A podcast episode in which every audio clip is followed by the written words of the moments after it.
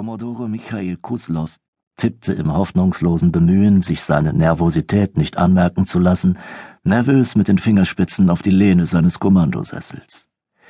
Die Lichter auf der Brücke des schweren Kreuzers TKS Liverpool waren gedämpft, wenig mehr als eine Notbeleuchtung. Inzwischen hatten sich Kuslows Augen zwar an das dämmerige Licht gewöhnt, eine adäquate Lichtquelle wäre ihm jedoch erheblich lieber gewesen. Er langweilte sich zutiefst. Bei diesem Licht konnte man nicht einmal lesen, ein Umstand, der den Kommodore zusätzlich frustrierte. Kuslow fröstelte.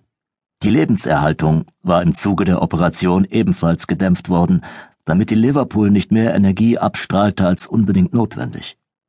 Der schwere Kreuzer der Hermes-Klasse und seine sechs Begleitschiffe lagen nun schon geraume Zeit auf der Lauer. Im Asteroidenfeld des Bortus Primus-Systems wirkten sie lediglich wie sieben Trümmer inmitten von tausenden anderer. Die Illusion war so perfekt, wie sie unter den gegebenen Umständen sein konnte. Er hoffte, es würde ausreichen. Die Täuschung musste nicht lange gelingen, nur lange genug. Was seine Gedanken wieder einmal zu dem Mann an seiner Seite brachte, dem Mann, dessen Uniform ihn von den übrigen Offizieren auf der Brücke auf geradezu penetrante Weise abhob.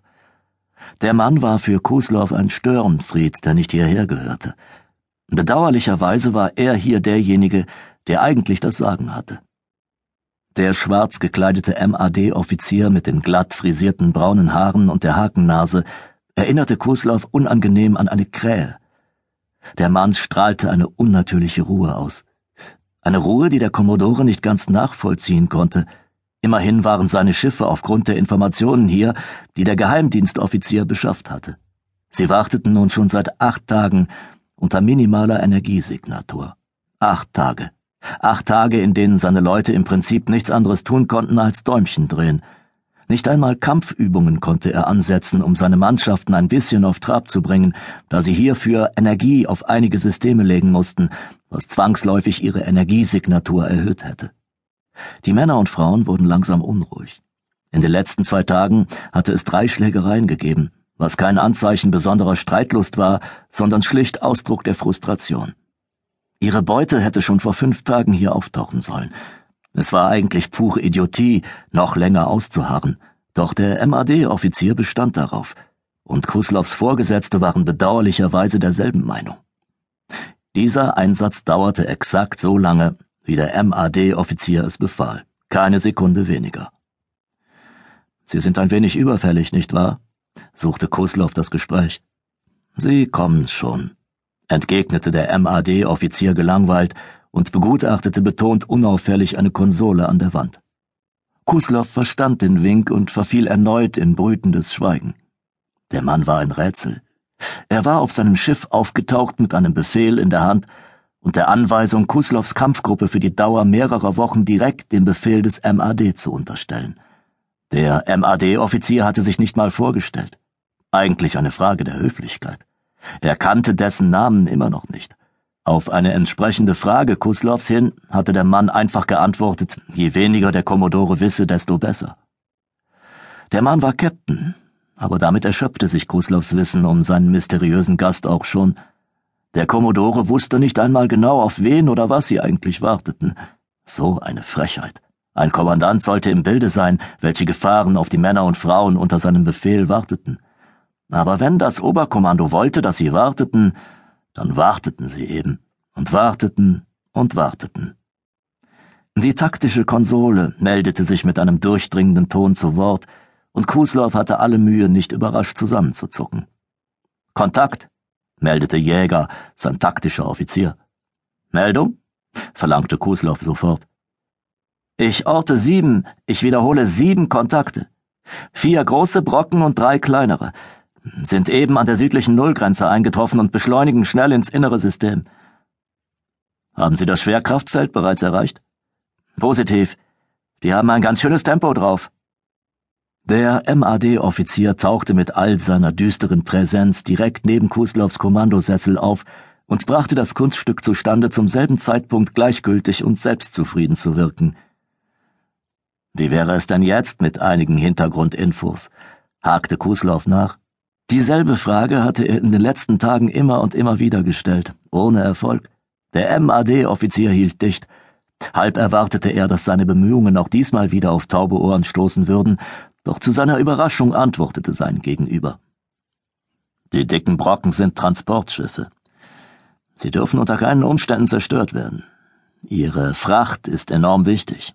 Die drei anderen Schiffe sind umgebaute Frachter. Sie dienen den Transportern als Geleitschutz. Ihre Feuerkraft ist größer, als es für Schiffe dieser Kategorie typisch wäre, aber sie können es auf keinen Fall mit einem halben Dutzend schwerer Kreuzer aufnehmen. Ihr Bedrohungspotenzial ist also minimal. Was zum Teufel tun wir hier eigentlich? Fragen Sie sich nicht, was sieben Schiffe so weit hier draußen zu suchen haben? Sämtliche Handelsrouten sind weit weg. Kuslow überlegte.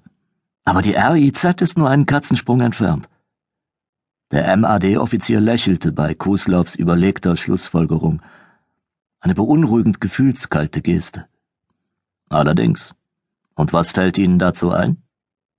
Sieben zivile Schiffe, die sich verdächtig nahe an rolanisch kontrolliertem Gebiet aufhalten, ließ Kuslow seine Gedanken schweifen. Piraten? Sklavenjäger, verbesserte der MAD-Offizier, seine Mundwinkel zu einer Grimasse des Abscheus verzogen. Es war die erste echte Gefühlsregung, die Kuslav an dem Mann wahrnahm. Sklavenjäger waren inzwischen ein ernstzunehmendes Problem. Piraterie stellte schon lange keine gewinnbringende Einnahmequelle mehr dar. Das Risiko überwog den zu erwartenden Profit bei weitem. Die Raumflotte patrouillierte sämtliche Handelsrouten, und selbst ein kleiner Kreuzer war den meisten Piratenschiffen überlegen. Aus diesem Grund hatten sich viele Piraten neue Betätigungsfelder gesucht, um schnell an Geld zu kommen. Der Krieg gegen die Ruhl brachte vielen den erhofften Geistesblitz. Sklaven. Es war allgemein bekannt, dass die Slugs ständig auf der Suche nach Sklaven für ihre Schiffe waren. Die Kriegsverluste der rolanischen Stämme machten es für den Feind dringend notwendig, seine Bestände an Lebewesen kontinuierlich aufzufüllen. Und skrupellose Individuen nutzten diese Marktlücke gnadenlos aus. Sie überfielen abgelegene Ortschaften auf Hinterwäldlerplaneten und verschleppten die Bevölkerung. Zuerst griffen sie hauptsächlich auf Planeten benachbarter Völker zurück. Skarit, Nerai, Meskalno und Tilnara. In den letzten Monaten überfielen sie jedoch zunehmend menschliche Kolonien. Es war ein ernstzunehmendes Problem und für die Sklavenjäger ein sehr profitables Geschäft. Sklavenschiffe waren die einzigen nicht-rolanischen Schiffe, die sich gefahrlos der REZ nähern oder sie sogar durchqueren durften. Die Rol waren auf sie angewiesen und die Sklavenjäger wussten dies genau. Hoher Gewinn bei relativ geringem Risiko. Handelsrouten zu schützen war eine Sache. Das Militär war jedoch nicht stark genug, um jede noch so kleine Ortschaft auf jeder abgelegenen Welt zu schützen. Eine Lücke, derer sich die Sklavenjäger nur zu bewusst waren. Darüber hinaus bewiesen sie ein bemerkenswertes Talent dafür, sich stets die schwächsten Kolonien für ihre Überfälle herauszupicken und sie schlugen ausgerechnet immer dann zu, wenn die entsprechende Welt gerade von einer Patrouille besucht worden und mit einer Rückkehr in nächster Zeit nicht zu rechnen war. Es wurde inzwischen in Erwägung gezogen, dass die Sklavenjäger über Insider-Informationen verfügten. Auch enge Kontakte zu den letzten Rebellen, den sogenannten Kindern der Zukunft, wurden nicht mehr ausgeschlossen. Es gab sogar Theorien, nach denen die Kinder der Zukunft den Sklavenhandel nicht nur förderten, sondern ihn sogar selbst initiiert hatten, um ihrem schwindenden Einfluss entgegenzuwirken und ihre Taschen zu füllen, beziehungsweise ihren Operationen mit dem Erlös neuen Schwung zu verleihen. Selbst wenn es sich nur um eine Theorie handelte, so prognostizierte diese doch eine Bedrohung, die das Militär auf keinen Fall dulden durfte. Kuslow selbst gab nicht viel auf Gerüchte. Er warf dem MAD-Offizier einen schrägen Seitenblick zu. Die Anwesenheit seines geheimnisvollen Gastes ließ jedoch plötzlich Raum für allerlei Spekulationen. Sie meinen, diese Transporte sind voller Menschen, vollendete der MAD-Offizier den Satz. Sie stammen von einem Überfall vor drei Wochen auf die Karstan-Kolonie. Die Sklavenjäger sind hier, um die Fracht an einige rolanische Schiffe zu übergeben. Kuslows Kopf zuckte hoch. Tirol kommen hierher? Keine Panik, beruhigte der MAD-Offizier ihn. Die Schiffe werden nicht kommen. Ein Kollege von mir hat sich mit einem anderen Kreuzergeschwader um dieses Problem gekümmert. Es wird niemand kommen, der uns stört. Diese Mistkerle dort draußen warten vergebens. Sie gehören uns. Er zwinkerte Kuslow vielsagend zu. Besser gesagt, Ihnen. Wir sind hier, um diese Schiffe aufzubringen. Was ist mit dem Geleitschutz?